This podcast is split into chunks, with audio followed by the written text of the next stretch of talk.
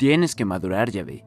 Ya tienes 13.500 millones de años. No puede ser que uno trasciendas como el resto. ¿Cuándo piensas ocuparte de asuntos verdaderamente importantes? Estas eran las palabras de Integlish a su pobre amigo cada siglo al comprobar su estado sin mayor respuesta.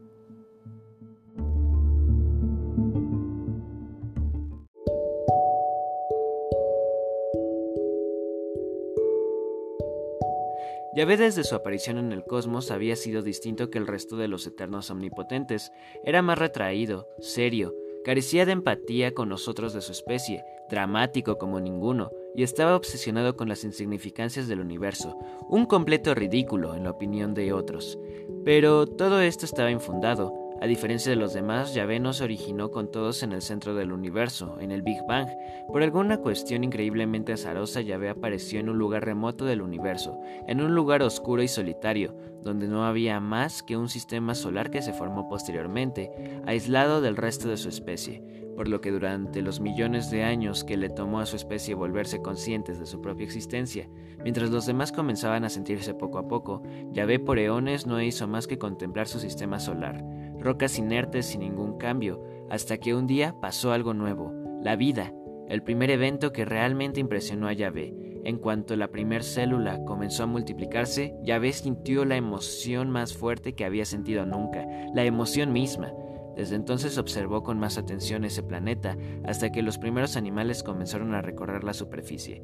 Sin embargo, un día ocurrió algo que el aún prematuro ente no esperaba. Una llamarada solar golpeó el planeta y toda la vida se extinguió. Este acontecimiento puso triste a Yahvé y lo hizo entrar en una cólera tan grande que liberó una cantidad de energía enorme que, para su sorpresa, causó que algunas moléculas se fusionaran y crearan las primeras proteínas, que poco a poco generaron vida y el ciclo comenzó de nuevo. Yahvé acababa de descubrir la creación con el tiempo aprendió a manipular su energía para transmutar elementos, podía mudar protones para convertir rocas en oro y montañas en agua, todo a cambio de un poco de energía, energía que le sobraba. Yahvé estaba emocionado, podía crear nuevos mundos y llenarlos con materia animada por todo el cosmos, y esto comenzó a hacer. Recorrió galaxia creando vida sencilla, hasta que en unos cuantos millones de años se topó a otro de su especie, otro ser llamado Integlish. De inmediato Yahvé le mostró lo que él podía hacer con sus animales y planetas, las tormentas que podía producir y los mundos que podía destruir, pero Integlish no estaba sorprendido en lo absoluto. Este le preguntó su nombre, a lo que Yahvé le respondió que se le había ocurrido llamarse así. Este hecho sí que sorprendió a Integlish, pues no correspondía a los nombres de las otras entidades. De inmediato Integ lo llevó con el resto de los entes de energía oscura, quienes reaccionaron igual que él. No podía ser posible que existiera otro como ellos sin que lo supieran. Yahvé estaba en un inicio emocionado, quería mostrarles lo que sabía hacer, pero se llevó una enorme decepción cuando se dio cuenta que lo que él hacía no era nada para los demás, de hecho era ridículo. Los demás le explicaron a Yahvé que hacía cientos de millones de años que ellos pasaron por eso, pero que ya lo habían dejado atrás, habían llegado a la conclusión de que las otras formas de vida no son interesantes para ellos, pues ni siquiera son capaces de percibir su presencia, y, a diferencia de ellos, perecen en apenas un instante. Los problemas que de verdad les importaban era mantener el equilibrio de las fuerzas de atracción y repulsión en el universo, ajustar y calibrar las sumatorias de líneas temporales para un balance adecuado entre paus y caos, corregir aberraciones creadas por efectos macroscópicos de superposicionamiento cuántico y sobre todo el mayor de sus problemas, buscar la forma de evitar que la entropía del universo culmine con todo lo que existe, a Yahvé esto le pareció irrelevante, por un lado porque él aún no era capaz de comprender los temas de los que le hablaban y por el otro porque simplemente se le hacían aburridos, así que decidió simplemente volver a uno de los sistemas en los cuales había sembrado vida y se quedó ahí, triste, inmóvil, estaba destrozado, se sentía tan mal que sus liberaciones de energía comenzaron a ser involuntarias y leves, causaba temblores sin quererlo, tormentas, erupciones volcánicas, en los planetas cercanos, y así pasaron 200 millones de años más, tiempo en el que Yahvé ni siquiera quiso mirar. Los demás lo buscaban para pedirle cooperación, pero él se negó.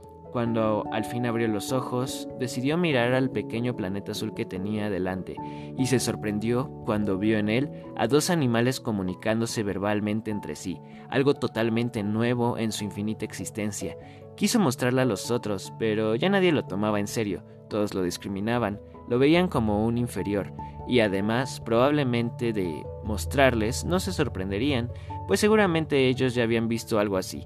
Pero esta vez Yahvé no se dejó desilusionar y siguió viendo a estos interesantes seres interactuar. Incluso comenzó a ayudarles, y gracias a esto ellos lo reconocían como un dios y lo alababan.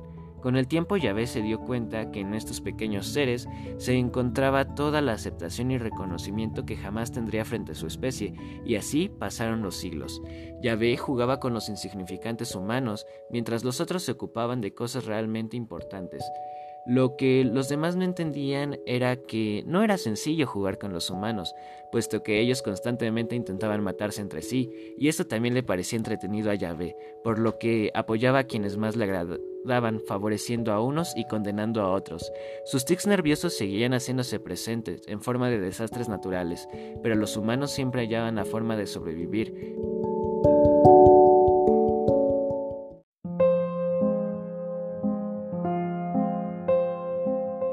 Incluso lograron salir de su planeta, pero aún así no eran capaces de verlo, estaban muy lejos de tener el nivel de Yahvé, por lo que nunca serían capaces de comprenderlo.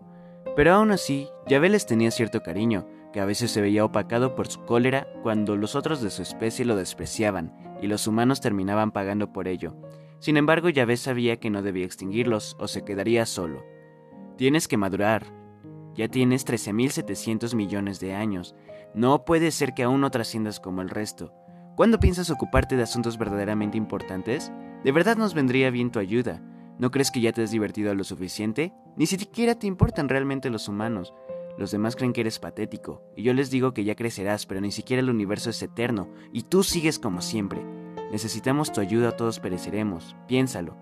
Es como si uno de tus pobres humanos se dedicara a jugar con las hormigas, mientras los demás se ocupan de mantener el mundo con oficios y profesiones. Las hormigas no son capaces de entender lo que es un humano, así como ellos jamás serán capaces de comprender lo que somos tú y yo. Así que vamos, deja a los pobres humanos en paz y ven con nosotros, aún podemos incluirte en nuestra labor. ¿No? ¿Di una palabra? De acuerdo, volveré el próximo siglo, o quizás el próximo milenio.